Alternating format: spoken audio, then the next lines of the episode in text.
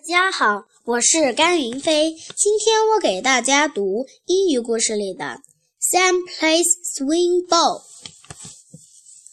Sam said the big boys and girls play in swing ball. Can I play too? She said. You are too little to play with us, said a big boy.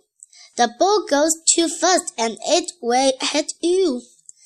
Sam sat down on the grass and looked at, the big boys and girls.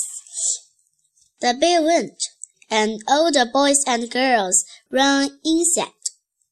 But Sam went to get one of the balls. Sam hit the ball.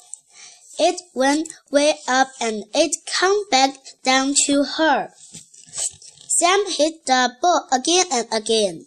It went faster and faster.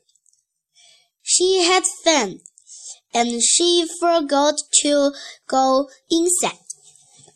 Well, Sam, said the teacher. Sam is playing outside, said a boy.